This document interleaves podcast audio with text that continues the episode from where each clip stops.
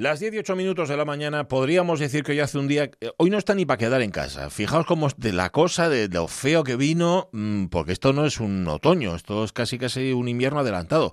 Luego ya veréis, ¿eh? Luego tendremos veranillos y otoñillos y cosas así, pero de momento tenemos un inviernillo que ya ya bajado un montón las temperaturas, está lloviendo y os preguntaréis por qué nos estás contando todo esto si ya lo estamos sufriendo en nuestras propias carnes. Por desahogar, sobre todo, porque este tipo de cosas compartidas... Piensa cómo tengo los pantalones por atrás, no te los enseñé antes, ¿no? Luego te los enseño. Tengo todo por atrás, la, todas las, las dos perneras em- absolutamente empapadas.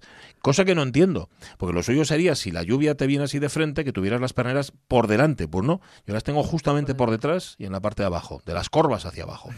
¿Cómo estás, Nicolai? Pues yo bien aquí. Bueno. ¿Nervioso o no? Tenso. Como Muy bien, así me gusta. Hay que mantener siempre la atención delante del micrófono. Pues sí. Los nervios fuera, los nervios se quedan ahí. Los nervios los dejamos todos a Caunedo. Que no es que él esté nervioso, él está tenso también, pero por otros motivos. Llega el viernes, se acerca el fin de semana. Y los jóvenes sois así. Los jóvenes en cuanto veis... eh, bueno, es que no veis se ve, fundamentalmente. Es que vais, vais así lanzados y como locos. Tened cuidado este fin de semana, ¿eh? Sí. Va a llover y, y hay muchos charcos. No te. No os metéis en ninguno. Bueno, las cosas como son. Bueno, día de Les Yetres, semana de Les Yetres, hoy un día muy especial. Decíamos ayer que hoy ibais a escuchar a Sonia Avellaneda, pero no delante del micrófono. O no por lo menos delante del micrófono de RPA, pero sí a través de la RPA y delante de otro micrófono. Porque hoy en ese acto que tiene lugar en el Paraninfo de la universidad, ese acto que organiza la Academia de la Lengua Asturiana, va a ser presentado por nuestra compañera Sonia Avellaneda. Así que hoy la vais a escuchar. Será a partir de las 12 y estaremos muy pendientes justamente de ese acto, por una parte eh, reivindicativo, por otra parte también entrañable. De las dos formas, planteamos la pregunta de hoy de Facebook y que cada uno mm, lo saque por donde quiera, por la parte reivindicativa o por la parte emotiva. Hoy os preguntamos, que es un juego que hacemos todos los años, mm, dependiendo además de la fecha, porque este año lo han cambiado, eh, coincidiendo con el Día de las Yetres. Palabras que os evoquen, palabras en asturiano, cuidado. Palabras en asturiano, que os resulten evocadoras, que os gusten. Hemos puesto la foto de un raitán, lo decíamos estos días, la palabra raitán es preciosa, hace alusión al pacharín, al petirrojo. Tienen que ser palabras eso, que te gusten o que utilices mucho. ¿Alguna, Nicolai? Pues en asturiano poco. Bueno, venga, alguna tendrás. Eh, Pero la más básica, o sea, la más, yo qué sé, me presta mucho. Te, lo utilizas, pre- prestar. sí, ¿Ves? pues está. esa misma. Esa vale, ¿no? Sí. Bueno, pues prestar, me presta. me prestas Gaya, me presta Abondo, me presta... bueno, ha, ha salido la palabra babayu ya. La palabra Babayu, babayu ya la tenemos en la lista también. Babayu, faltosu. Todas estas están aquí, que no, es, que no lo digo mirando para ti porque te tengo enfrente. Eh, Pacón, muy buena. Pacón, sí señor. Y Castrón, anda que no... Pero no vayáis por la parte de los insultos. No, no, no. no, Como sois, que enseguida le sacáis punta a todo. Pues nada, lo ponéis en Facebook. Si queréis llamarnos al 984 1050 48 podéis hacerlo, pero lo más seguro es que esté ocupado, es lo que pasa con el teléfono. Ponme la sintonía, Caunedo, que me gusta mucho. Venga. La radio es mía. Pachi Poncela. Acaban de regalarme, estos son los regalos del tiempo en el que estamos, el tiempo de pandemia, un bote de gel hidroalcohólico que tiene aloe vera y glicerina, sin aclarado y secado rápido. Algo valdrá. ¿Cómo va? no- Mm, ¿Sabes qué pasa? Que en estos geles los hay que son muy untuosos. más- como más pegajosos Eh, y otros que son más líquidos. Yo los es. pegajosos no puedo con Este no sé cómo es, este voy a probarlo. Voy a probar delante de ti y de todos los oyentes. Este es más bien de los pegañosos. Ah, Eh, a ver, déjame. Nada, pues mira, no. No tanto. No, no, no tanto, los hay que, lo que pasa es que este huele mucho alcohol. Sí. Y los hay que te dejan las manos como acartonás. Eh, ¿Verdad? Que te las dejan así como si fuera ahí, que parece que se te van a cuartear de un momento a otro. Em, gracias eh, a quien me ha regalado, a, a Marcos que me ha regalado este, este gel. La próxima vez, si me regala una botella de sidra, eh, aunque sea champanado, yo se lo agradezco. Pero bueno, de momento es un regalo muy de estos tiempos, como regalar una mascarilla o cosas así. Bueno, mm, sabéis que Jorge Alonso está de vacaciones y que Sonia Avellaneda está en el Paraninfo. Así que recibimos a Nicolai. Ojo, Nicolai, el apellido. mm, el apellido. Fernández. Ah, Fernández, vale. Es que no me salía. Me salía González o Bueno, algo así. Fernández García. Nicolás Fernández García. Vale, pues vamos a dejarlo en Fernández. Aunque bueno, pues ponete García también. Bueno. O F. García. Lo que tú prefieras. Vale, a mí. pues venga, Nicolai. Y Omar Caunedo, que está ahí a los controles, y Pachi Poncela también, y Joan Pandiella, claro.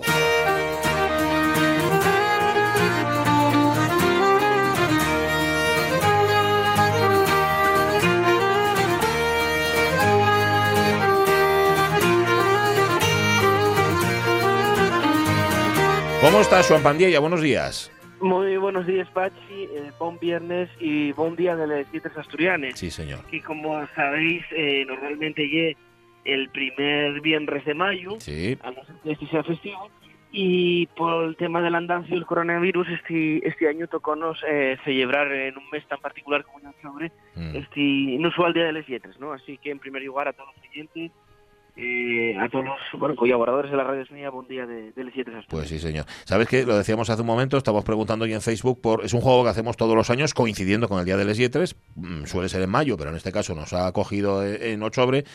Las palabras asturianas que más... Las palabras en asturiano, las que más utilizas tú, o por lo menos las que más te gustan, las que son más evocadoras, si tuvieras que elegir, Joan, ¿cuáles serían las tuyas? ¿O cuáles serían las Pues tuyas? mira, probablemente eh, una de ellas, Señardá, Señardá, qué guapa. sí, sí, sí, que en definitiva en castellano sería algo así como nostalgia. Y, y en segundo lugar, eh, y algo más emocional como ya la palabra abuelos. ¿Sabes? Que, Mm. que una, bueno, el- una herencia que tenemos en definitiva, el, el amor que siempre que, que queda en, la vida. Y bueno, pues eso sí, eh, son, son dos palabras para mí, señarda, Mm. eh, y, y vuelos, la verdad que son dos palabras que siempre me encantaron. Y hay prácticamente de las primeras palabras, sobre todo vuelos, eh, que dicen ya lo- los niños y los niños de pequeñinos, ¿no? Sí. Aparte de padre y más, son, son vuelos, ¿no? Con lo cual, bueno, son esas dos palabras me quedaría. Qué guapos, sí señor, los vuelos y, y los vueliros. Hablamos muchas veces aquí sobre cómo el asturiano pasó, sobre todo en su uso más literario, ¿no? Pasó de definir determinadas realidades, de- de realidades rurales, por ejemplo, a poder definir un mundo completo y entero, a adaptarse al mundo en el que estamos. Es decir, el asturiano no solamente nos, nos eh, remite a, a realidades pasadas, sino que también al presente y al futuro. Sirve para contar el mundo, digamos. Sí, efectivamente, Pachi. Y cada poco, bueno, vemos iniciativas, por ejemplo, como, como muchas veces en la Oficina eh, Municipal de la Lengua de Sesión, que saquen palabreros sobre distintos deportes, ¿no? Por ejemplo, el fútbol, el skate, eh, el, el voleibol, un montón de, de, de, de, palabreros Mm. que valen en definitiva para lo que dices tú, ¿no? Para adaptar la lengua, la, la nuestra lengua al futuro, para, para adaptar la, la nuestra lengua y dar uso Ujú. en diferentes contextos, ¿no? No solo tampoco en ese ámbito deportivo, sino Sí. de una manera general en una montonera de cosas, ¿no? En el de la ciencia también. eh, Sí, en- efectivamente, sí, en sí. todos, en todos los ámbitos, así es. Em, que por cierto, no sé si, si vas a estar presente en el acto de las 12, en el acto del Paraninfo. Pues, eh, mira, yo no voy a poder estar por una Mm. cuestión de, en primer lugar, eso de, bueno, de, de protocolo en el sentido de no, más allá de Hacienda, por las condiciones que tiene la es que academia es, adaptadas es. efectivamente a la, a la situación sanitaria, ¿no? Entonces va a representarnos todos a los de iniciativa el nuestro presidente Iván Llera, que va a hoy a las 12 a la, al aula magna de la de la Universidad de UBEU en el edificio histórico al acto institucional eh, del, del Día de las Ciencias Asturianas en el que por segunda vez en la historia va a participar un presidente del gobierno de Asturias como y el caso de William Barbón Ujú. a lo que también queremos felicitar de esa manera de, de decir, oye, yo soy el presidente de Asturias, ¿cómo no voy a asistir al, al, al Día de las Ciencias Asturianas? Que en definitiva, bueno, pues es el día más Hmm. institucional para el idioma, ¿no? Y una, y una- normalmente ya en el campo amor eh, y una acción siempre esto este año teniendo en cuenta las situaciones, bueno, pues va a ser de otra manera, pero en todo caso celebrar, bueno, y dar la enhorabuena a la, a la Academia de la Lengua Asturiana, eh, dar la enhorabuena también a la, a la institución de la Universidad de Oviedo, bueno, pues por poder facilitarlo dentro de Sí. las condiciones eh, y hacerlo, en definitiva, ¿no? En este Ujú. día. Bueno, pues nada, es normalizar, evidentemente, aunque ya ves, asistimos a episodios mm, muy recientes, muy recientes, en las que, bueno, no sé si es la ideología o sencillamente el, el ponerse las orejeras hace que el, asturi- que el asturiano no se normalice en determinados foros, por ejemplo, la Junta del Principado, ¿no? Sí, yo creo que nosotros ya sabes que, que en Iniciativa por Asturiano consideramos que esto no es una lucha, que el asturiano no es una lucha, el asturiano es un trabajo. Sí, señor. El asturiano lleva un, lleva una- un elemento que tiene que counir, que cohesionar eh, a la sociedad asturiana y que si hablamos de enemigos, de partidarios, eh, y un futuro poco esperanzador para la sociedad asturiana y en definitiva también para la propia lengua, para el propio idioma, ¿no? Y el asturiano no viene a restar, el asturiano no viene a aislar a nadie, eh, la sociedad asturiana convive en la calle con plena y absoluta normalidad entre los dos lingües. Eh, tú y yo ahora mismo estamos hablando de dos lingües diferentes. Muchos oyentes Mm. de la radio SMI y de la radio PA igual no son falantes asturiano, pero presta yo sentir esta, Sí. esta lengua más, más nestiría y no hay ningún tipo de, de conflicto, ¿no? Por lo tanto, yo creo que eh, no podemos alimentar eh, conflictos estériles, absurdos y un poco, bueno, arcaicos, ¿no? Con, con ciertas posturas, ¿no? Yo creo que la sociedad avanza hacia la diversidad, avanza hacia la normalidad, hacia un futuro, en definitiva, en igualdad. Y, y no podemos eh, dixebrar eh, o buscar eh, un, un conflicto en la máxima institución democrática de Asturias Sí. que no hay en el Que no hay, que eso es, eso es, es, es- es una- es un conflicto ficticio. Uno pregunta en asturiano, el otro responde en asturiano, el siguiente puede hacerlo en castellano, no hay ningún problema, incluso en amistad, como hablamos algunos, que, Efectivamente. que no, es lo ideal, efectivamente. pero Insisto, insisto, y non podemos concebir eh, la cuestión lingüística como una lucha, como un combate. No. No, insisto, no. El asturiano lle un traballo, el asturiano tiene que ser algo que sirva para dar eh, un pulso a Asturias, eh, en definitiva, para pa, pa, pa, pa- unir a la sociedad asturiana y no para dividir, ¿no? Como pretenden minoritarios partidos. pues sí. Bueno, púseme a hablar, a, preguntarte cosas y al final, no sé, igual tenías tú algo más que contar, espérate. Pues sí, un par de cosines, yo, sabíalo yo. En, en primer lugar, eso, que en la iniciativa el asturiano, como sabéis, hicimos un encuentro con profesores eh, y- de primaria y de secundaria de asturiano, sacamos unas conclusiones con las necesidades que de, de ese encuentro. Nunca hicimos, esto es importante, sustituir el trabajo de, en todo caso, de los sindicatos, que están haciendo un muy buen trabajo en este sentido, los eh, les de educación de los sindicatos, sino complementarlo, ¿no? Venimos a trabajar de manera complementaria con ellos para conseguir esos mellores que reclamen los profesores eh, bueno, pues como son eh, xornais máis estables, bones campañas de matriculación para el idioma de la Consellería de Educación y una montonera de cosas que vais poder ver, bueno, a lo largo de la mañana de hoy en nuestra página web, pero que dar un poquillo la, esa, entre comillas, exclusiva de ese trabajo que hicimos en, en este programa, en el programa de la radio es mía, ¿no? Eh, y como digo, presentamos este informe con las conclusiones a la Dirección General de Política Lingüística, Sí. a la Consellería de Cultura y también a la Consellería de Educación, que en definitiva es la responsable de la situación de, de la enseñanza asturiana, ¿no? Ujú. Bueno, pues tomamos nota y estaremos pendientes además también de vuestra web. ¿Qué más? ¿Qué más tenías por ahí? Y muy breve ya, felicitar a la, a la empresa Acuto Xuegos, que es Mm. eh, colaboradora de Iniciativa por Asturiano, bueno, pues en definitiva sacar un, un xuego muy interesante que bajo el título de Cuál huye, ¿vale? que hay un xuego eh, tipo trivial, ¿vale? con Ujú. 900 entrugues, 150 tarjetas y más de seis secciones de, de entrugues.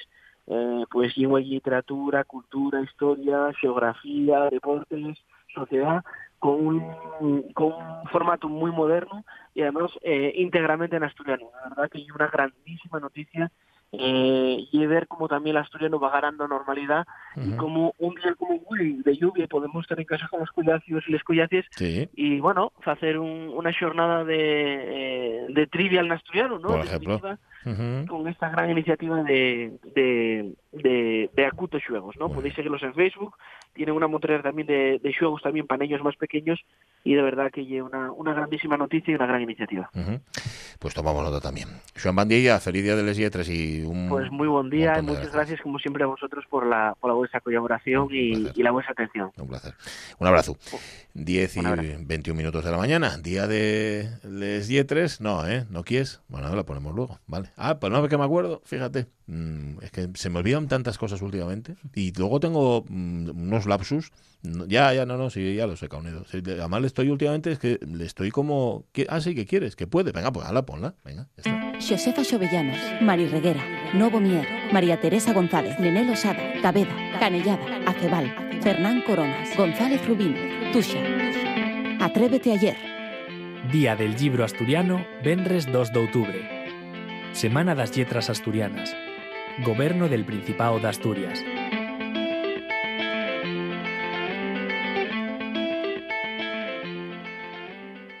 La radio es mía. Y con el humor últimamente, Luis, andamos, andamos todos muy mal tomados. Es decir, que todo enseguida nos afecta, todo enseguida nos ofende. Igual había que empezar a enseñar ya desde pequeñitos eso, a no ofenderse por todo y a no ser tan mal tomados, ¿no? Yo creo que sí, que es cierto que ahora estamos en una época que andamos todos más sensibles que el glande de Stendhal. Pachi Poncela. Ese era Luis Piedraita, que no sé exactamente si le vio alguna vez el de Stendhal o, supone que está bastante sensible. Bueno, contamos unas noticias, luego nos vamos a ir a Cabueñes, por cierto, los encuentros de Cabuñes que mañana se inauguran y para este fin de semana tienen previsto un seminario francamente interesante. Y hoy tendremos, aunque no es su hora, tendremos a Juan Alonso con nosotros. Déjame que diga, por cierto, que Miguel Martín y su gravedad cero de momento causan baja aquí en la radio mía como se suele decir en estos casos, por motivos personales. Pero sabemos que volverá y volverá con bríos nuevos aquí a nuestra radio. Miguel, abrazo y muy fuerte además es aquí. Bueno, noticia. Em, vamos a hablar de uno de esos individuos que haga lo que haga, siempre consiga y se hable de él. Siempre. ¿Por qué? Yo no entiendo por qué. ¿Os acordáis este montaje que se hizo en torno a, a José Mourinho, al que fuera entrenador del Madrid y de otros equipos? Bueno, em, es noticia, ha sido noticia en estos últimos días porque se ha desatado completamente. En el último partido, en un partido reciente, Mourinho fue al vestuario para sacar a uno de los jugadores a Tier, en concreto del baño, y además que tuvo otro enganchón, tuvo un enganchón con otro jugador, con Lampard. Nicolai, dale. José Mourinho acaparó todas las miradas durante el partido de la Carabao Cup entre el, el Tottenham y el Chelsea, que terminó con victoria para los Spurs. O sea, los la- del Tottenham. Eso es. Sí. O Tottenham. en la tanda de penaltis ya que protagonizó dos anécdotas. Lo primero fue el enganchón entre el entrenador portugués y Lampard, el que fuera su pupilo cuando Mourinho dirigía precisamente el Chelsea. Ambos tuvieron sus más y sus menos durante el choque y llegaron a discutir acaloradamente y, y a encararse con el cuarto árbitro. Gesticularon continuamente y Mourinho llegó a señalar a Lampard que dejara de protestar y se fuera al banquillo. Bien. El excentrocampista del Chelsea no se amedrentó y también increpó a Mourinho, a quien mandó callar y retirarse de su presencia. Eso sí, la gran anécdota del choque llegó a menos de 20 minutos para el final del mismo, cuando Eric Dier sintió la llamada de la naturaleza Es una forma fina de decirlo, ¿no? Pues sí. al baño. Y dejó el campo para irse corriendo al servicio. Esto obviamente no gustó a Mourinho, que veía como el Chelsea ponía contra la las cuerdas a su equipo. Es por ello que el entrenador luso se dirigió al vestuario para sacar al jugador del baño y hacer que volviera al césped. Algo que terminó siendo providencial, ya que nada más regresar al verde, Dier desbarató una clara ocasión del conjunto blue. Eh, Dier fue reconocido con el premio al jugador del partido y él lo celebró colocando el trofeo sobre el inodoro y publicando una foto en sus redes sociales. Estas cosas pasan, ¿eh? Lo lo de que de repente tengas en efecto la llamada de la naturaleza y tengas que echar a correr y bueno, pues le puede pasar a cualquiera. La llamada de la naturaleza. Yo me lo apunto, ¿eh? Apúntalo, sí. Me lo sí. apunto. Es una forma de decir, me está llamando la naturaleza, Sí. espera un momento, que, que vengo ahora. Un tipo duro, José Mourinho, sí señor, pero recordad que en su momento Mourinho no pudo con Preciado. Te juro por lo más sagrado que no pensaba hacer ninguna respuesta, porque pensaba que había sido una pataleta en un momento dado. Pero mi sorpresa es que ayer cuando llegaba a mi casa escuchó la radio y no solamente este señor se ratifica lo que dijo ese día, sino que encima lo amplía. Y poco más o menos que pide para mí una condena de muerte. Si fuera en Inglaterra, por lo visto, debía estar en la cárcel. ¿Os acordáis, no? De aquella trifulca que hubo en su momento entre José Mourinho, que entonces entrenaba al Real Madrid, y Preciado, no porque Preciado quisiera la trifulca, Preciado le contestó porque Mourinho se pasó bastante con él. Y luego, lo curioso del caso es que se hicieron muy amigos. Luego hubo muy buen rollo entre los dos. Me imagino que porque Mourinho sigue jugando esa baza, ¿no? Del tipo escandaloso, al que le gusta provocar, llamar la atención. Bueno, estas cosas. Yo no entiendo por qué. Pues porque eres así, porque el mundo te ha hecho así. 10 y 26 minutos de la mañana, y es 2 de octubre, quedan 90 días justos para que termine el año. En 1450 más o menos nace en Bolduque, en los Países Bajos, Hieronymus van Aken, conocido en España como El Bosco, pintor neerlandés. El severo rey español Felipe II fue uno de los primeros coleccionistas de sus pinturas. El Bosco era un perro verde de la pintura. Años hace que no entraba aquí. Lo dejé el día que comprendí que la pintura se había acabado. ¿A qué seguir pintando? Si en pintura ya está todo hecho, me dije. Y opté por el respeto al lienzo. Mi última obra. Mamá dice que papá es un vago. Sí, quizá tenga razón, aunque siempre ha sido muy burra. Ya me lo ha copiado un ruso. Malevich se llama. Hmm. Sí, señor. Pero mira, el lienzo en blanco. fecha. Sí, el primero que lo pintó fue el personaje que hace Fernando Fernández Gómez en Belle Époque. Eso del respeto al lienzo en blanco. ¿Qué más hubo? En 1552, Iván el Terrible, primer zar de Rusia, conquista la ciudad de Kazán, que estaba llena de cosacos. Cosacos de Kazán, que sobre caballo van, sin temor y sin desmán. ¡Ole!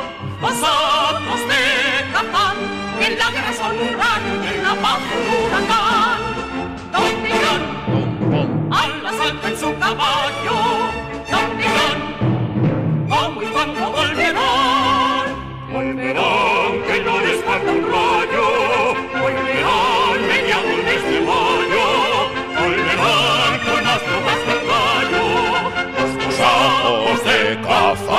Los cosacos de Kazán, sí señor, esto es de la zarzuela Katiuska de Pablo Sorozábal. En el año 1869 nacen por Bandar en la India Mohandas Karamchand Gandhi, es decir, Mahatma Gandhi, abogado, político, independentista y líder religioso hinduista. Oye, con lo poco cosa que parecía...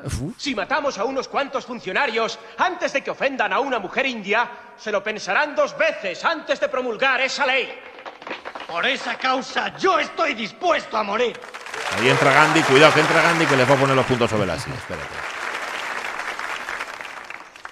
Admiro ese coraje y necesito ese coraje porque por esa causa yo también estoy dispuesto a morir. Pero, amigo mío, no hay causa alguna por la que esté dispuesto a matar. Ahí. Nos hagan lo que nos hagan, no atacaremos a nadie, no mataremos a nadie, pero no permitiremos que nos tomen las huellas dactilares ni a uno solo de nosotros. Podrán torturar mi cuerpo, romper mis huesos, incluso matarme. Así obtendrían mi cuerpo muerto. No mi obediencia. Este era Gandhi. Ahí lo tenéis. Muy bien dicho. Cuidado con el ideario ese, ¿eh? que llevarlo a efecto, te llevas cada una en- y en las dos mejillas además. ¿Qué pasó en 1835? Pues que en Texas, Estados Unidos, se libra la batalla de González, escaramuza que se considera el inicio de la independencia de Texas. Allí estaba la muchacha. Bella muchacha de Texas, ¿por qué te vas y me dexas? Ya la la la la la. Pero la mujer de Nevada la más agraciada. Ya la la la. La mujer de Connecticut es la más ecléctica. Ya la la la. Y la mujer de Utah también. También es muy ecléctica, sí señor. Año 1841 muere en París a los 63 años Honorato Grimaldi, aristócrata, príncipe soberano de Mónaco, pero ante todo, honorato. Otra vez las fiestas, Honorato. Nosotros también deberíamos adornar la casa, Honorato. Claro que contigo en este estado, Honorato. Honorato, estornuda hacia el otro lado, por favor. Voy a coger un reuma. Bueno, las nuevas generaciones que no sepáis qué es esto de Honorato, id a buscarlo. Ponéis en, en YouTube Honorato Rosa María Sardá y sabréis lo que es. Estará Rosa María Sardá en, aquel programa, creo que era el Tariro Tariro, que se sentaba, que era una señora así de la alta burguesía catalana, ¿verdad? Casi, y que tenía al- a su pobre marido Honorato sentado al lado, que era un pingajo de hombre. Es, para ver. Es que es un hombre que tiene gracia, el de Honorato. Si hay alguno que nos esté escuchando, pues em, nada, los saludamos desde aquí y le felicitamos también, aunque no sea su santo. Es el patrón de los panaderos, ¿eh? por cierto, San Honorato, no lo olvidemos. ¿Qué más pasó? Pues mil- en 1890 nace en Nueva York el cuarto de seis hermanos, Julius Henry Mars. Eh, Groucho Mars, actor cómico esta- estadounidense. Debutó a los 15 años haciendo lo que más le gustaba, que era cantar. Hello? I must be going. I cannot say I came to say I must be going. I'm glad I came, but just the same I must be going. La la. For my sake you must stay. Se dice que no había fiesta en la que Groucho Mars no cantara. Es decir, a él lo que le gustaba, él si iba a las fiestas era para que le dejaran cantar. Y ya veis qué voz de grajo tenía Groucho Mars.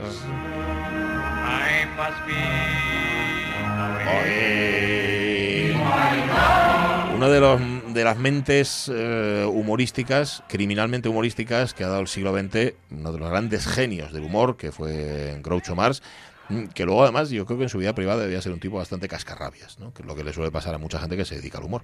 En el año 2007, el presidente surcoreano Roh Moo-hyun cruza la zona desmilitarizada en su segundo intento, segundo, eh, de reunirse con el líder norcoreano Kim Jong-il, pero nada, parece que estos dos no acababan de entenderse. Como me hagas una sola jugada más, hijo te cortaré tus pelos, te los meteré por tus te los enterraré, hijo te arrancaré los con mis propias manos y se los enviaré a tu p familia para que se los coman de postre. ¡Hijo de la... ¿Eh? Ahí está. Ya sabéis, hostilidades entre Corea del Norte y Corea del Sur. Así solía funcionar. Y la última de todas. En 2014 muere en Madrid a los 88 años Pedro Peña, actor español. Era Manolo, el padre de Nacho Martín y abuelo de Chechu, en médico de familia, por no hablar de la Juani. Bueno, ¡Juani! ¿Será posible que otra vez me hayan vuelto a meter aquí mano? ¡Juani! Como yo engancha el que sea, vas a ver lo que es bueno. ¿Qué le pasa, señor Manolo? ¿Que grita usted más que un cantor en Semana Santa? Otra vez me ha vuelto a desaparecer dinero. ¿Era mucho? No, no, 500 o 600 duros. Ay, ay, ¿usted cree que ha sido el Hipólito? ¿Quién si no? Ay, Dios mío, qué disgusto. Ay, que más salió ladrón.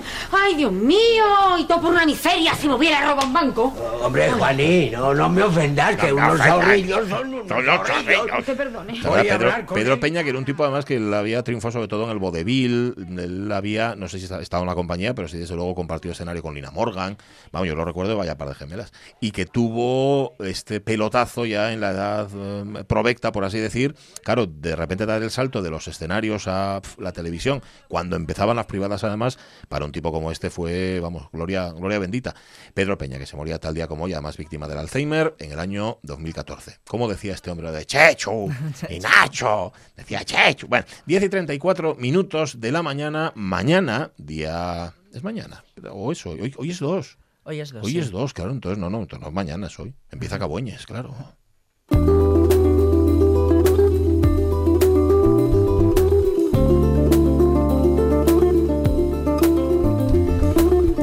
Lo que empieza mañana, eso sí, mañana que es día 3 y se prolonga hasta el día 9 de octubre, es el curso Incidencia Política o cómo pasar del ruido a las nueces, un seminario online que habla justamente sobre activismo social y político. Lo coordina Pablo Prieto. Pablo, ¿qué tal? Muy buenos días.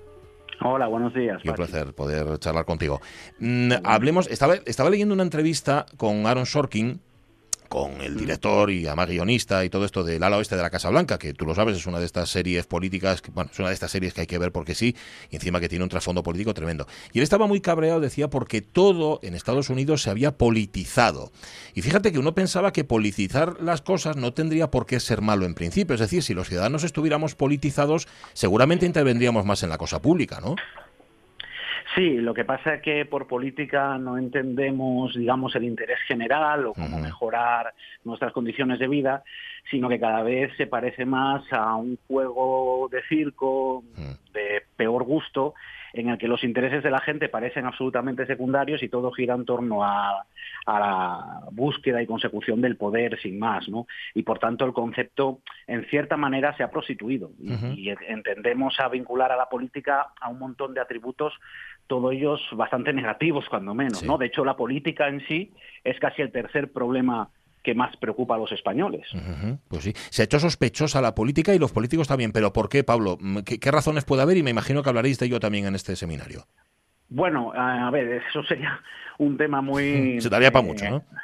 sí, sí, sí. Sería para hacer un doctorado, ¿no? Yo creo que hay un, hay un problema fundamental de hartazgo, de decepción y de frustración, si quieres, de agotamiento entre muchísima gente eh, en estos momentos y nuestros dirigentes políticos, ¿no? Y se está experimentando con, con mucho dramatismo eh, con la actual pandemia. O sea, eh, estamos viendo crisis, polémicas, que no contribuyen a garantizar o a trasladar un mensaje de confianza y de fiabilidad en, en unos gobiernos que tendrían que proteger vidas, eh, defender y proteger, eh, digamos, la salud pública y, y efectivamente afrontar la, la recuperación económica porque se nos viene una encima eh, de dimensiones cósmicas, ¿no? Y sin embargo, pues estamos viendo cómo pues eh, el regate corto, la polémica estéril y muchas veces incomprensible, pues es lo que lo que generan, vamos, lo que domina el debate, ¿no? Nosotros vamos a ser más humildes, no vamos a entrar en, en estas grandes cuestiones y lo que pretendemos es afrontar de alguna manera las estrategias de comunicación que pueden utilizar la gente joven que participa en asociaciones o en colectivos o aquellos jóvenes que, que van a querer dedicarse profesionalmente a los ámbitos de, de la gestión pública, de la comunicación o del marketing, que sepan eh, de manera lo más didáctica posible y sobre todo trabajando con muchos casos reales, pues cuáles son las mejores estrategias de comunicación para que se puedan hablar de los temas que a ellos les preocupan, cómo poder eh, utilizar las redes sociales como ventana de oportunidad, cómo gestionar las crisis.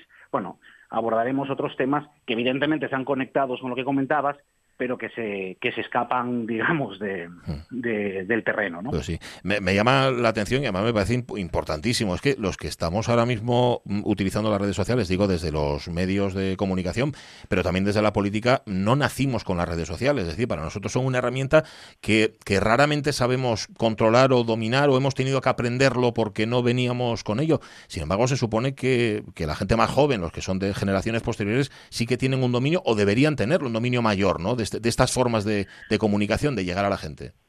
Claro, bueno, a ver, hay dos, hay dos cuestiones que tú planteabas ahora, muy inteligentemente, ¿no? Es decir, la, la generación más joven, los que nacen a partir de los 80, ya podemos decir que son nativos, es decir, no nacen con el móvil debajo del brazo, pero casi. Y nosotros no somos nativos, nosotros conocimos la herramienta ya con unos añitos, con Sí. unos añitos más, eh, pero en ambos casos yo creo que aún no somos capaces de, de manejar bien las dimensiones y los efectos que va a tener esto, porque la herramienta en sí es relativamente joven. O sea, todavía estamos hablando prácticamente de un adolescente, ¿no? Y entonces vamos a ver las consecuencias cuando tengamos más perspectiva, cuando, hayas pa- cuando hayan pasado eh, más años. De hecho, pues fíjate, todos de alguna manera hicimos una, un cierto exhibicionismo en las redes sociales al principio, Sí. contábamos hasta el agotamiento lo que estábamos haciendo, lo que estábamos viendo. Ahora ya hemos comprobado que esa privacidad es una cuestión muy importante y por tanto ya eh, pensamos más, yo creo, lo que ponemos y cuando ponemos. Bueno, en fin, eh, en estos mm, procesos en los que estamos todavía incipientes, la herramienta no es, no es muy conocida, no disponemos de, muchos de mucho tiempo para, para evaluar mm, oportunidades y riesgos, pues estamos todavía en la fase de ensayo-error, ¿no? Que tanto conocemos en otros ámbitos de la vida. Sí, así es. Bueno, me servirá para aprender también, por ejemplo, por ejemplo, cómo se construye la agenda política. Da igual, eh, Pablo, la hora a la que desayune. Yo hago zapping así de mis horas y, y constantemente el nombre que escucho a la hora, ya diga- hay días con esto del teletrabajo va así, ¿no? Hay días que desayunas a las siete y media, otros desayunas a las ocho y media. Bueno, siempre que pongo la radio, sea cual sea, sale el nombre de Ayuso. Constantemente es Ayuso, Ayuso. Me encuentro constantemente con las noticias que vienen de la Comunidad de Madrid. ¿Quién prioriza? Es decir, ¿cómo se prioriza esto? También vais a hablar, ¿no? De quién construye esa agenda, esa agenda Sí, informativa. Eso es un temazo. Y, y como es un temazo, eh, empezamos y acabamos el seminario con ese tema desde dos perspectivas distintas, ¿no? Cómo eh, trabajan, digamos, los medios de comunicación eh, para marcar un poco cómo definen ellos lo que es la agenda informativa, o sea, los temas que supuestamente nos interesan al conjunto de la sociedad, ¿vale? Y para eso vamos a contar mañana con Pepa Bueno y con Pablo Simón, que son dos personas, bueno, Pepa Bueno es una periodista eh, de incuestionable trayectoria en la defensa de la libertad de expresión o de causas como el, victi- el feminismo, ¿no? Y Pablo Simón es un eh, analista político, un profesor de ciencia política de esta nueva generación que está también contribuyendo a, a ampliar un poco la visión para que nos expliquen cómo los medios y cómo los actores políticos intentan colocar sus temas, digamos, en la agenda informativa. ¿no? Y vamos a acabar el seminario el jueves de la semana que viene con la visión del otro lado de la mesa. En este caso con Fátima Micheo, que fue subsecretaria eh, en la presidencia del gobierno de Macri en Argentina, y de Rafa Rubio, que es un profesor de, de la Universidad Complutense, que es consultor político, para que nos expliquen lo contrario, es decir, cómo los gobiernos intentan intervenir en la agenda política, en la agenda informativa, perdón, para que se hable de los temas que a ellos les favorecen o en los marcos que a ellos les favorecen.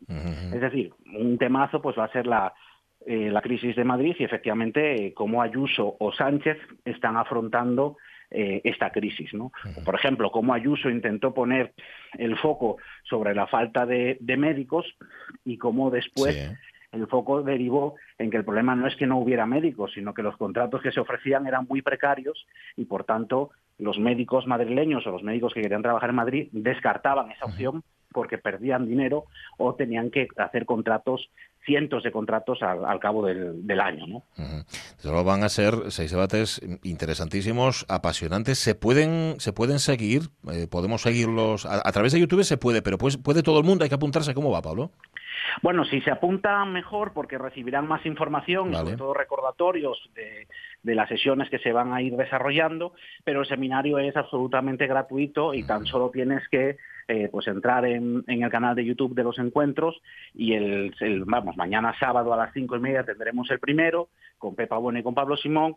El domingo también a las cinco y media abordaremos el tema de las encuestas para también que la gente pueda tener las herramientas para que eh, puedan manejar adecuadamente las encuestas y conocer la información muy interesante que, que aportan, pero que no siempre sale en los medios porque mucho se queda en el camino. Y después durante lunes, martes, miércoles y jueves el horario será a partir de las seis y media y estas, eh, estos debates duran tan solo una hora y efectivamente pues los puede seguir cualquiera e incluso nos pueden trasladar a través de, de YouTube o de las redes sociales preguntas para hacerles a, a los Mm. expertos Ah, bueno. eh, a lo largo del debate. Francamente interesante este seminario, incidencia política o cómo pasar del ruido a las nueces, que mañana se pone en marcha, mañana día 3 y se prolonga hasta el día 9 dentro de los encuentros de Cabueñes. Lo podéis seguir a través del canal de YouTube. Lo coordina Pablo Prieto. Pablo, un placer poder charlar contigo. Un abrazo muy fuerte. Muchísimas gracias. Cuídate. Buen día. Cuídate. Eh, echarle un vistazo, de verdad que sí, es que viene una gente tremenda. Pues eso, quien eh, se estaba citando, Pepa Bueno, Gerardo Trecé, Pepa Blanes, Patricia Plaja, Juan Menor, Andrés Medina, es decir, gente que está de los medios de, y de fuera de los medios, que están en una trinchera o en otra, que están en un lado o en otro, y que además nos van a contar cómo nos informan o cómo nos desinforman, cómo nos manipulan. Conocer todo esto es más interesante y más, eh, ¿cómo decirlo?, más útil que quejarse. Porque lo hacemos muchas veces. ¿eh? Es que no, es que nos llega un aluvión de información, es que constantemente está. Bueno, pues vamos a aprender, ¿no? Vamos a saber qué estrategias utilizan con nosotros y qué estrategias podemos utilizar nosotros también para estar mejor informados. Nos parece, vamos, a mí por lo menos me parece interesantísimo. Las 10 y 44 minutos de la mañana también es interesantísimo porque así evitaréis esa costumbre tan fea que tenían los antiguos, que era matar al mensajero.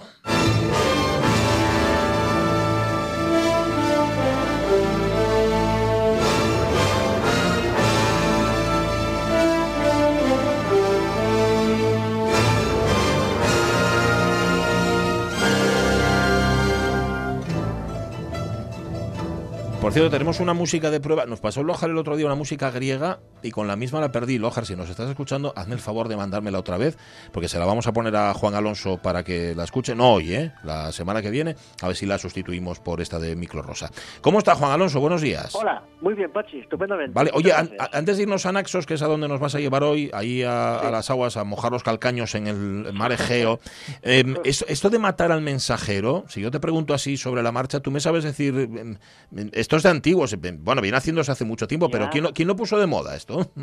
Yo, pues ahora sí que, ahora que...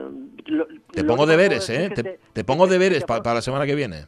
Que te prometo que para la semana que viene te, te contesto. Muy bien, muy bien. Esto lo hacemos mucho en las radios mía, pero siempre tenemos esa, es- ese comodín de decir, vale, pues si no lo puedes preparar tal, para el siguiente. Pero eso era habitualísimo. Venía el mensajero con malas muy noticias y zaca, ¿no? Sí, sí. Sí, sí, muy, muy habitual. Bueno, alguien hay que matar. Entonces, bueno, Sí, hay, sí. hay- hay que buscar culpables, Claro, ¿no? claro, claro. Pues sí.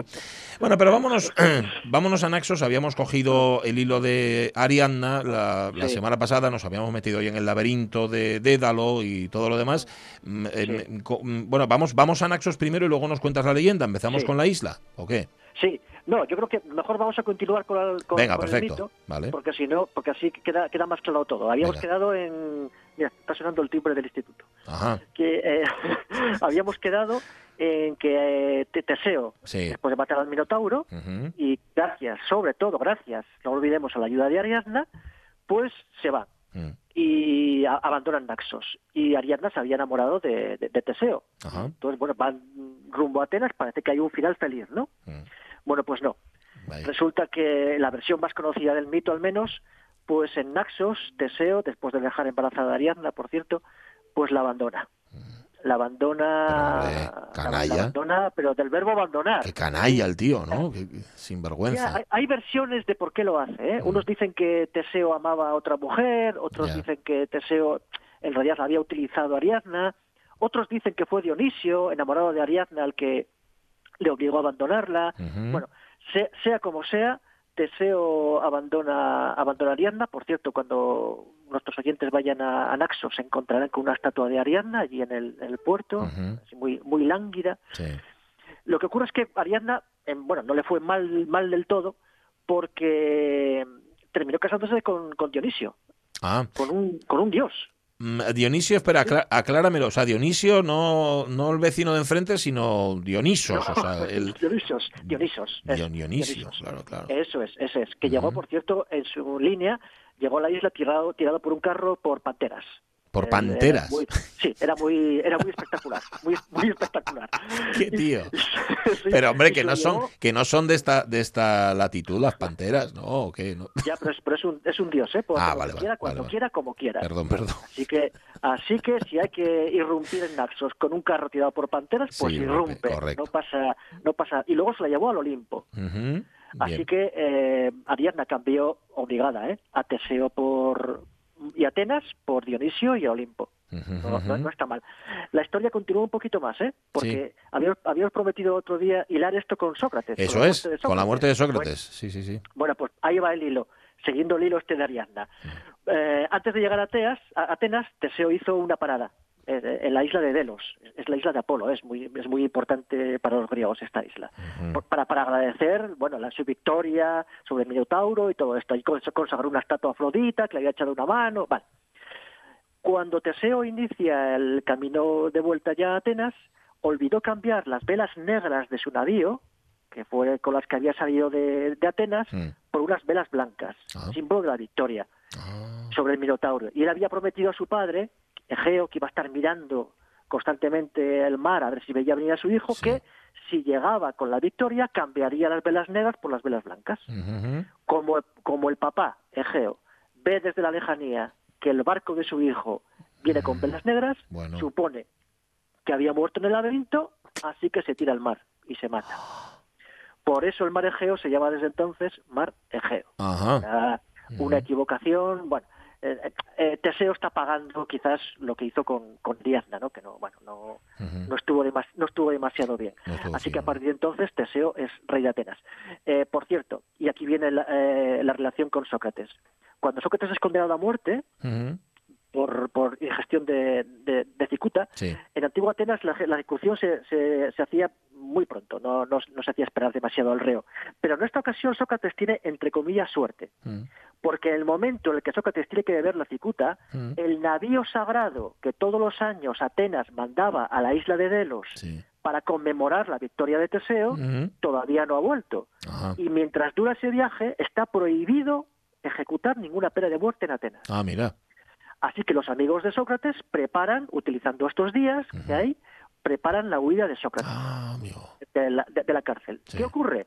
Que no contaban con que Sócrates es Sócrates. Y se va a pasar, se- claro. Por supuesto, se niega a oír, me parece una auténtica desvergüenza, un deshonor, y prefiere morir, aunque él crea que injustamente, por, aunque crea no, injustamente, porque la acusación no, no fue justa, antes que antes que abandonar sus ideas y, y huir. Le acusaron, perdona, por refrescar la memoria a Sócrates, que fue de corrupción, de corrum- por corromper a la juventud. Eso de es. corromper a la juventud no en el sentido físico, ¿eh? Sí, sí, sino en sí. el sentido moral. Eso es. decir, de, de hacer, los convertía en preguntones demasiado inquietantes. Y la otra acusación era eh, introducir dioses nuevos. Ninguna de las dos acusaciones era, era cierta, como Sócrates explicó perfectamente en el tribunal, pero por motivos que otro día explicaremos, pues a Sócrates se le condena a muerte, aunque los, los acusadores confiaban en que Sócrates se exiliara, Mm. o pidiera perdón, o pagara una multa, lo que fuera, con tal, con tal de no tener que matarlo. Es Sócrates la, la absoluta honradez intelectual de Sócrates la que le la que le lleva a aceptar la, la, la cicuta y morir. O sea, o sea, lo- los que mandaban no querían matarlo, era un poco rollo Poncio Pilato, ¿no? En así. absoluto, en absoluto. Ellos decían, bueno, vamos a acusarle de esto, ya sabe que, que si le condenamos la acusación, la, la pena es la muerte, Sí. nadie quiere morir, entonces vamos a ofrecerle varias salidas. Que pagues, paga una multa, es que no tengo dinero.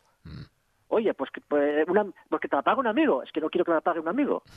Oye, pues pide el exilio, es que no me da la gana de irme al exilio. Si Chico. no me quieren en Atenas, ¿por qué me van a querer en Corinto? Pon algo de tu parte, ¿no? Que- Claro, no, él, claro, él no puso nada de su parte. No le quedó, no le quedó. Es más, al Mm. final, Sócrates cuando, cuando le dicen, venga, a ver, pídenos algo, algo que pa- para, para, para no aplicar la pena de muerte. Sí. Él dijo, muy bien, pues pido que se me mantenga del erario público en el Pritaneo, traducido, quiero que se me alimente gratis el resto de mi vida porque yo hasta ahora he sido un benefactor de la ciudad. Así que no solamente no merezco un castigo, sino que merezco un, Un premio, correcto. Claro. Ya. Pues ya puestos así, no les queda más remedio que ejecutarle. Claro. Pero queda una última opción, que es ese tiempo que estaba el navío sagrado en Delos, Sí. pues aprovecharlo para huir. huir. Hubiera hecho la vista gorda perfectamente, Sí. estaba todo preparado, pero Sócrates insiste en no, en no exiliarse y aceptar la muerte. Y así muere Sócrates. Ya. Bueno, muere siendo él, eso está muy bien, ¿no? Sin haber claudicado. Sócrates, Siendo. Sócrates. En realidad, Muy bien. a- a- es una- habría, habría que pensarlo. Si Sócrates hubiera escapado, se hubiera exiliado, si hoy hablaríamos de él, Ujú. igual Mm. hablaríamos Igual no hablábamos tan bien. menos o nada. O nada, ya. A ver, sería, se- supongo que su doctrina seguiría siendo interesante. Lo que pasa que, claro, Por supuesto. Pues Lo, lo que pasa es que la, que la filosofía de Sócrates es eh, eh, no, no se puede separar de la Claro, práctica, de la, de la- de la vida. claro. Si él con su vida hubiera hecho algo diferente de lo que explicó durante todo lo que vivió, pues Claro, es como el, el tipo este que tú nos contabas, ¿no? Que incitaba al suicidio, porque decía que morir o vivir era lo mismo, pero no se suicidaba, claro. Yo ni me acuerdo del nombre de este, de este tipo. Sí, Era un- sí, le- incoherente. decían- él, él decía que, no, incoherente, bueno, él decía que era lo mismo, pero cuando le decían que muriera, decía, no, No, pues es lo mismo. claro. Ah, o sea, era coherente. Vale, vale. coherente. Completamente Un poco caradura, pero coherente. Vale, vale, vale. Vale. Em, oye, y, y de la isla que nos cuentas? Porque estoy viendo Bueno, unas la fotos aquí. Ay, Bueno, qué la preciosidad. isla, ya digo, lo dije el otro día, es, es, es mi favorita, Mm. mi isla griega favorita, es un auténtico encanto, muy diferente a todas las demás islas. Eh, y yo lo que voy a proponer, muy rápido, tenemos poco tiempo, ¿verdad? Mm, Tienes el, tienes, proponer- tienes el, hasta que veas que yo me pongo ansioso, tú tira. Vale, Venga. vale. Bueno, pues quería proponer un día en Naxos. Ah, para bien. nuestros oyentes para, Vale. para cuando vayan. Bueno, lo primero que tienen que hacer al llegar a Naxos es, por supuesto, ir a ver la famosa puerta Mm. del templo de, de- de- del, del- del templo de Apolo. Sí. Es un templo inacabado, inacabado, nu- nunca se acabó. Iba a ser enorme, casi tan grande como el templo de Zeus olímpico en, en- en Atenas, y solo hicieron la puerta. Entonces, pero es un pedazo puerta. Los griegos dicen portada. Es una puerta muy grande, 16 metros de alto. Uf, la estoy viendo, qué bárbaro. Eh, eh, eh, la estoy viendo además de- con un paisano de abajo, es gigantesca, que decía el otro. Es enorme, es una puerta enorme. Eh, Garantizo que, que los visitantes se van, se van a asombrar seguro. Y propongo además que esperen allí a ver la puesta de sol. Mm, Mm, Menos famosa que la de Santorini, pero más bonita. Más bonita porque al lado de esa puerta de mármol, mármol de, de- de la isla además, mármol de la isla de Naxos, bueno, es una auténtica preciosidad. Bien. Y luego, pues ya al día siguiente, por cierto, Naxos capital es- tiene rastros venecianos, es una, una- una capital encantadora, pues tienen que coger el coche, que coger el coche, ¿eh? y irse, por ejemplo, hasta Miloi, donde estas dos curoi de mármol, estas estatuas eh, arcaicas, Sí. tumbadas, preciosas, preciosas, en un, un paseo inolvidable, con un café perfectamente señalizado al que van cuatro gatos. Después pueden irse a Chalki, que es eh, donde hay arquitectura veneciana, con una torre, una torre bizantina. Después podéis iros a, a Pírazos, un, tem- una, una, un, pueble- un pueblecito que está hecho todo de mármol, todo, Qué todo de mármol. Es que, es que el mármol allí, eh, en fin, está, por las calles, o sea, está, está por, toda- está por todas partes. Bueno, aquí en Oviedo hay mucho también, ¿eh? Mucho más. Mucho mármol. Sí, de hecho recuerdo un director de escena de esos que estuvieron en la ópera de Oviedo que, que me lo dijo, alucino con la cantidad de, de mármol que, hay en Oviedo, en los portales, en todas partes, sí. Mira, Pero bueno, no es, no es todo, a- a- no es todo. Ahora que dijiste eso, eso de la ópera, me acabo de acordar un Ujú. dato que quería contaros a todos y a ti en especial, Pachi, que te gusta tanto la ópera, porque hay una, una ópera en dos partes con Sí. música de Richard Strauss Sí, que se llama Ariadna en Ariadna en Naxos, correcto. Imagino- La conocerás, Sí, claro. Yo no la, no la he escuchado. Que además ¿eh? es una ópera dentro de la ópera, es una metaópera. Bueno, Ah, sí. caramba. Sí, sí, sí. Caramba. Tiene mucho juego. Llama mucho, mucho atención. Ujú. Bueno, el viaje eh, a Peirazos, luego hay que ir a Comiaki. ¿Cómo? A Co- Comiaki. Comiaquí se llama. Comiaki, sí, parece un, un pueblo de los hermanos Dalton. ¿no? sí. sí, señor. Comiaquí. pero, pero no, Ajá. no. Eh, es un sitio precioso, ya, ya estáis en la, en la parte alta de, de- de- de Naxos, hay encantadores, ta- encantadoras tabernas con vistas a- al, al valle y hay que pararse ahí un poquito y tomarse un quitro. Un quitro es un licor del lugar, Ajá. hecho con limón, rico. eh, deli- delicioso, delicioso. No se tomen más de dos, es una recomendación. Bueno, puede tomarse más de dos, pero tiene que conducir otro. Y vamos a seguir hasta Apolo. Es un pueblo de pescadores donde hay un enorme curos eh, tumbado que mide 10,5 metros de alto, una brutalidad. Además está encajado en la roca, nunca se sacó y se, y se puede pasear a, pasear a su alrededor. Sí. Y terminamos el día en la playa de Hormos Abraham, Mm. donde hay una hermosísima taberna, muy, poqui- muy poquita gente, aunque la gente nos gusta, ya siempre lo hemos dicho aquí. Sí, sí. que- pero que- pe- que pero algo en su que justo en su justa medida. Sí, y bueno, si hay mucha gente tampoco pasa nada. Es mucho más triste algo solitario que algo con mucha gente, al menos verdad. en mi opinión. Es verdad. Un bañito y un pescado en la única taberna de Hormos Abraham. Coche, Naxos Capital, cena en el barrio veneciano y a dormir. Bueno. Nada, esto, o sea, te la, te, la, te la ventilas en dos días, pero también puedes estar una, en una semana, ¿no? Descubriendo sitios. Sí, y- es es una isla grande, ¿eh? Sí. Es una isla grande, hace falta coche para, para, recor- para recorrerla. Hay también autobús, ¿eh? Lo que pasa que, bueno, ya hay que depender de horarios y, bueno, es mucho, bueno, se, se puede hacer, pero con mucho, con mucho más días por delante. Con un coche que se puede alquilar allí mismo, pues siguiendo, es- es- esta es una, una opción, es mi favorita, Sí. pero hay más, hay más. Es, es muy verde la isla, muy, muy, muy verde por, por el interior. Tiene playas, tiene restos venecianos a punta pala, mármol, cafés, playas, de todo. Bueno, bueno, bueno. Nada, hay que ir a Naxos, está claro. Hay que, hay que ir a Naxos. Hay que ir a Naxos, sí, señor. Pues ahí iremos en algún momento, cuando pase todo esto. Y tú volverás, Sí. tú volverás a Naxos. Si puede ser este domingo, este, este domingo. Este domingo, si se puede, si se estoy pudiera, yo. No, este verano quería decir. este verano también iremos. Y este domingo, verano. si pudiéramos Este, también. este domingo, vaya lapsus. Bueno, no pasa nada. Oye, em, y la semana que viene, aparte de contarnos lo del mensajero y matar al mensajero, ¿qué, qué Vale. tienes? ¿Ya sabes lo que vas a contar? Pues sí, ya lo sé. Un poco más frívolo. Nos vamos a ir a Escópelos, en las Espóradas, Sí. con Mamma Mía, con la película Mamma Ah, Mía. qué bueno. Mamma Mía. Ah, vale. Pues mira, buscamos, Vamos a- buscamos la banda Vamos a localizar los rodajes de la película en la, en la isla y otras. Qué chulo. Bueno, pues eso haremos. Al- vete a clase, que te reclaman tus alumnos. Un, un abrazo. Un abrazo. Igualmente, Juan Alonso. un abrazo. Adiós, adiós, adiós. Lo recuperamos en su horario habitual ya la semana que viene, ¿eh? Que hoy le adelantamos un poquitín porque como tenemos una hora menos en la radio mía y queríamos seguir el hilo de Arianda y ver hasta dónde llegaba, pues nada, por eso hoy lo hemos adelantado. Mm, ¿Qué hora es? Las 11 ya. Pues lo que tenemos que hacer ahora es ir a las noticias. Ya veo a Carlos Sierra ahí por lontananza, así que tendremos versioteca y contaremos lo que nos habéis contado en Facebook, hablaremos en asturiano y tendremos, yo que sé lo que tendremos. Segunda hora. Hasta ahora. Venga.